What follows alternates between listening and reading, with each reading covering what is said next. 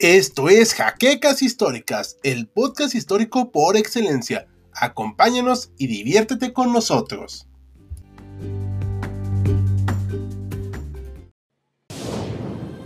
Bienvenidos a HC Historia Contemporánea, la página histórica por excelencia.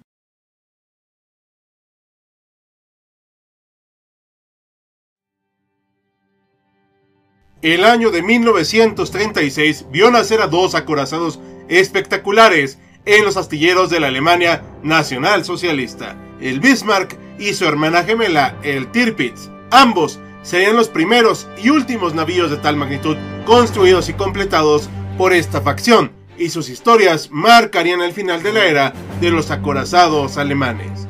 Bienvenidos historiadores, estamos estrenando un nuevo video de máquinas de guerra. Hoy nos adentramos a las gélidas aguas del norte de Europa para descubrir la historia del acorazado alemán Tirpitz. Así que le ven anclas que nos haremos a la mar con este mítico barco.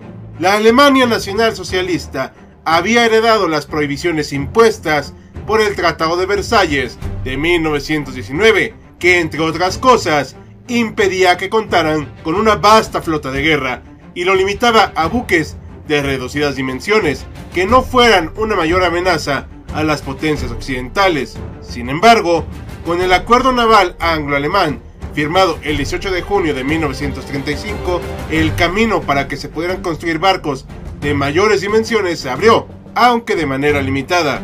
Hasta ese momento, Alemania no tenía permitida la construcción de embarcaciones de más de 10.000 toneladas de desplazamiento. Apenas un año después de firmado este tratado, Alemania comenzó con la construcción de dos acorazados denominados clase Bismarck. Uno de ellos, el famoso Bismarck, sería hundido en su primera misión en mar abierto, pero dejaría una imagen imborrable en la Marina Británica. Su hermana gemela, el Tirpitz, tuvo una carrera más larga, pero menos prestigiosa.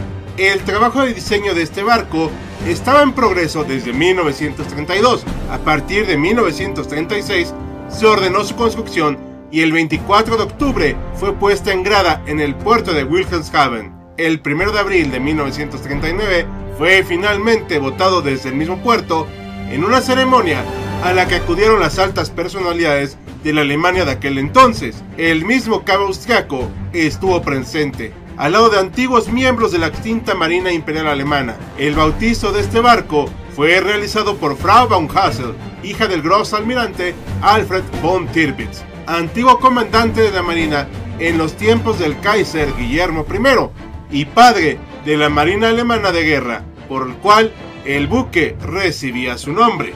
Una vez completada su construcción, el tamaño de nuestro barco de hoy era impresionante, con una dimensión de 253 metros de eslora, 3 metros más grande que el Bismarck, se convirtió en el acorazado más grande jamás construido por Alemania.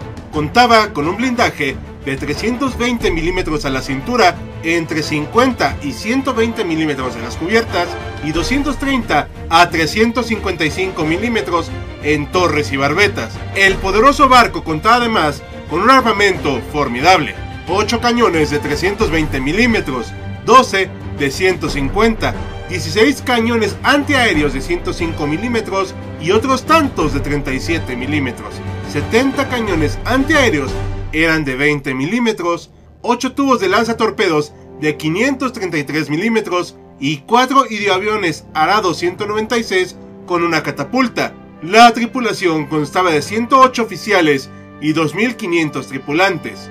Finalmente, la guerra inició unos meses después de que el Tirpitz fuera botado al mar, y sería solo hasta febrero, pero de 1941, que comenzó a realizar pruebas en las gélidas aguas del mar Báltico. Tras un largo periodo de entrenamiento, finalmente estuvo disponible para operar en septiembre de ese mismo año.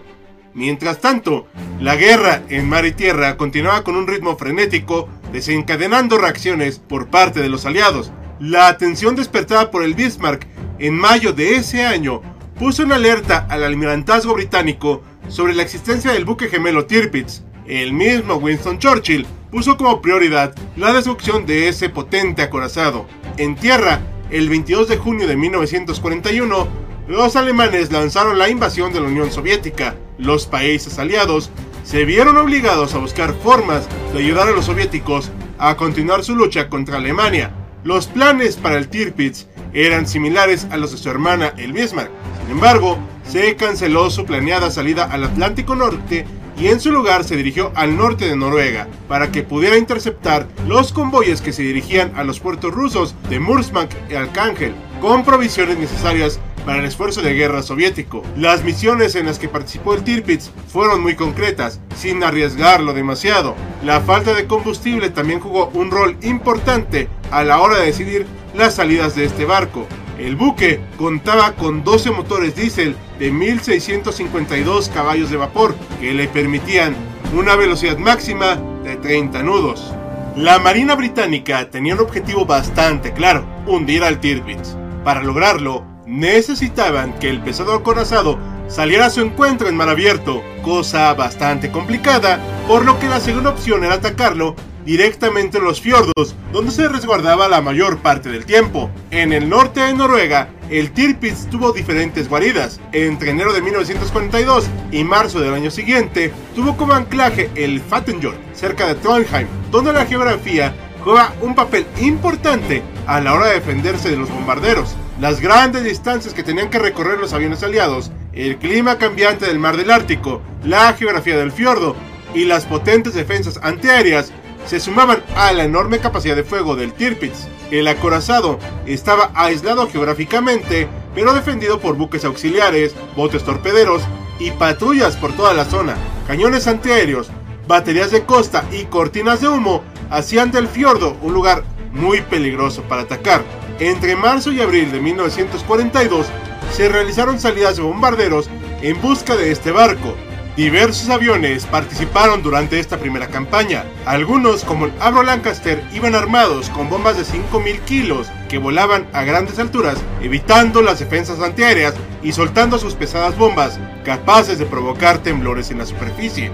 También estuvieron los Hamlet Page Halifax y los en picado Ferry Barracuda y los biplanos Ferry Albacore que fueron desplegados en el intento de destruir a este avión. Sin embargo, el acorazado sobrevivió a todos estos ataques y continuó siendo una amenaza muy importante para los convoyes que cruzaban cerca de las costas noruegas. En octubre de 1942 se intentó un ataque con torpedos humanos Chariot que no tuvieron éxito al perderse accidentalmente. La primera ocasión en que se pudo poner fuera de servicio este barco ocurrió en septiembre de 1943.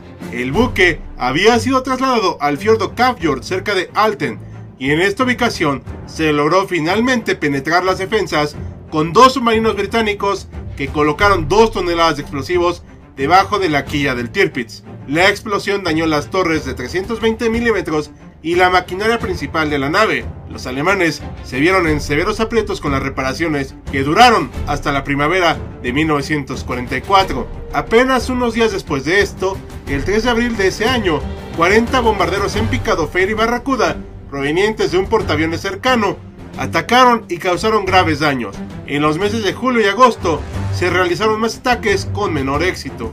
El 15 de septiembre de 1944, la Marina Británica lanzó la Operación Paravane. Aviones Avro Lancaster ocasionaban daños sobre el Tirpitz con sus bombas Tallboy de más de 5 toneladas. Las reparaciones tomarían 9 meses, por lo que se decidió que sería mejor utilizarlo como arma flotante se trasladó el Tirpitz a la isla y cerca de Tromso, donde se utilizarían sus potentes cañones como parte de la defensa de las costas noruegas ante una eventual invasión aliada. El 12 de noviembre se lanzó la definitiva Operación Catecismo.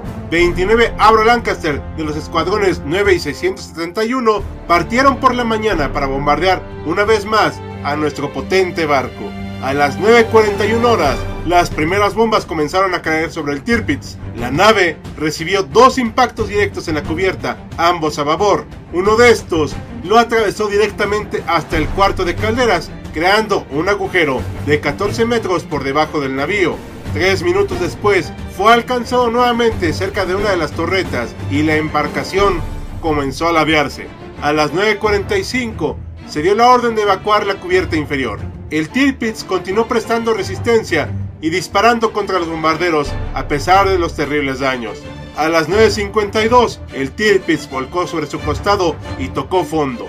971 miembros de la tripulación murieron ese día, 806 fueron rescatados y 82 más tarde fueron sacados. La campaña en contra de nuestro barco duró más de dos años y medio, manteniendo valiosos recursos militares cerca de la zona, aviones, artillería, barcos portaaviones y municiones que tanto se necesitaban en otros frentes. Se vieron comprometidos en esta larga y peligrosa campaña. Finalmente, los intentos por hundirlo dieron frutos. Después de la guerra, una compañía noruega lo desmanteló y vendió el metal como chatarra. Esta tarea continuó hasta bien entrada la década de 1950. Actualmente, la memoria del Tirpitz es resguardada en las frías costas de Noruega en el Tirpitz Museum Alta en Capford. ¿Qué opinión les merece este barco, historiadores? ¿Fue un buen proyecto o un desperdicio de recursos? Leeremos sus comentarios. Y esto es todo por esta nueva entrega de Máquinas de Guerra. Esperamos les haya agradado.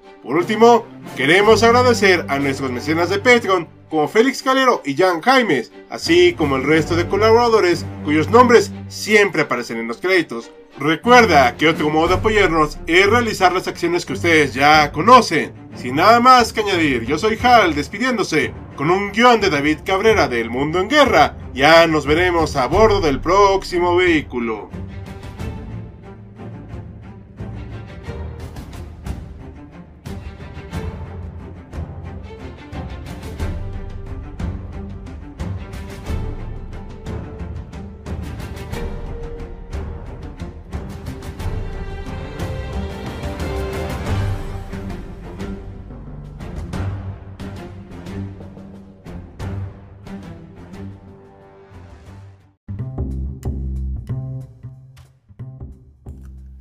Gracias por habernos acompañado en Jaquecas Históricas, el podcast histórico por excelencia.